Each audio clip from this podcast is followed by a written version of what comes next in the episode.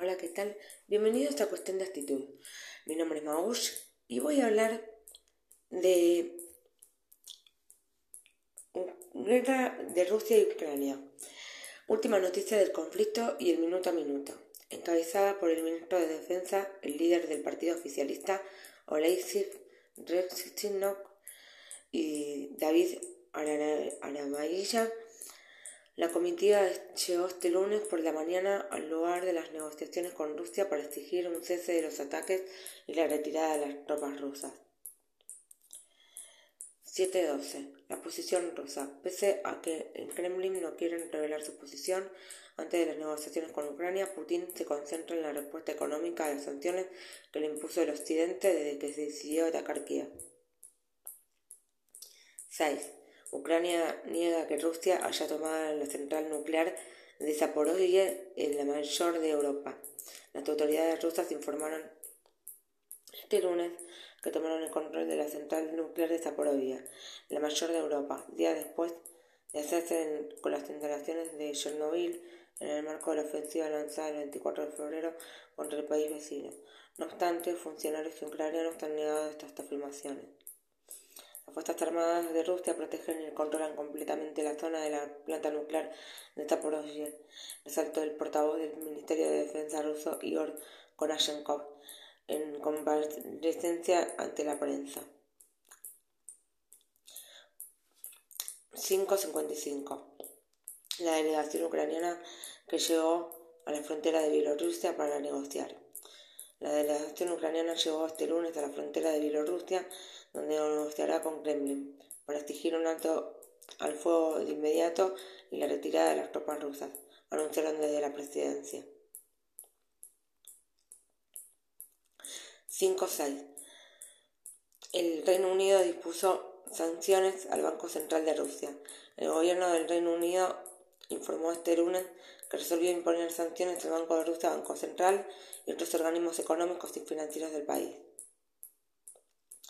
442. Rusia no abandona su intención de alcanzar la capital. En el día previsto para que se lleguen conversaciones que permiten alcanzar un acuerdo, las sirenas han sonado en distintas oportunidades en Kiev y han obligado a los ciudadanos a refugiarse incluso media hora después de que se levantara el toque de queda, según detalló la BBC. Las condiciones externas de la economía rusa han cambiado drásticamente. El Banco Central ruso anunció una suba de la tasa de interés de hasta el 20% desde el 9,5% en el que se encontraba, para contener la inflación y la tasa de depreciación del rubio. La moneda nacional sufrió una caída de hasta el 30%. Moscú ordenó además que las empresas vendan el 80% de sus ganancias en moneda extranjera. Cuatro y cuarto, Bielorrusia dice que está preparado el sitio para el diálogo. El gobierno bielorruso firmó está listo en el que el sitio en el que se llevarán adelante las conversaciones entre Ucrania y Rusia. Así lo manifestó el vocero gubernamental de Anatoly Laz y la agencia bielorrusa Bielta, citada por Interfax.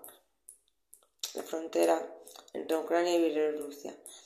Las conversaciones comenzarán tan pronto como las delegaciones derriben al punto del encuentro. Alexander Lukashenko asumió la responsabilidad de garantizar todos los aviones, helicópteros y misiles estacionados en territorio bielorruso para permanecer en tierra durante el viaje, las conversaciones y el regreso de la delegación ucraniana, indicó.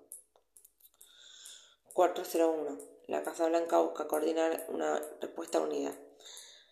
El presidente de Estados Unidos, Joe Biden, mantendrá una llamada con sus aliados este lunes por la mañana para coordinar una respuesta unida, luego de que Vladimir Putin anunciara que ponía en alerta a su fuerza nuclear con respecto a la situación de Ucrania. Biden hablará con los aliados y socios para discutir los últimos acontecimientos relacionados con el ataque de Rusia a Ucrania, para coordinar nuestra respuesta unida, según consignó la agencia DPA.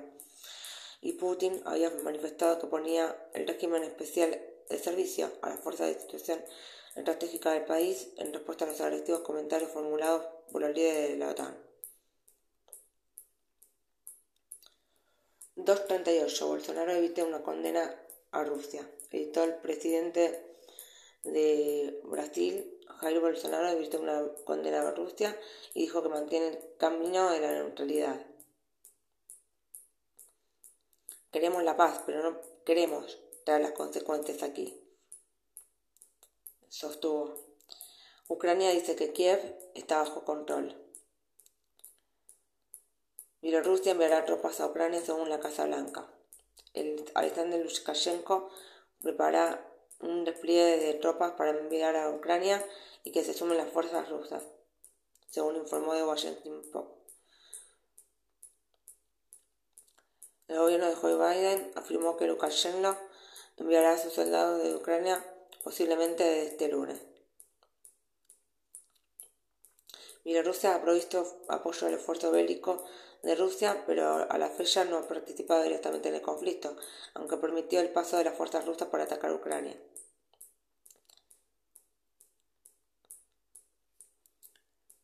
Bueno, esto ha sido todo por hoy en cuestión de actitud y hasta aquí resumí un poco qué es lo que va pasando en el minuto a minuto. Es muy extensa la cobertura y tenemos mucho para informar, pero hasta el próximo capítulo.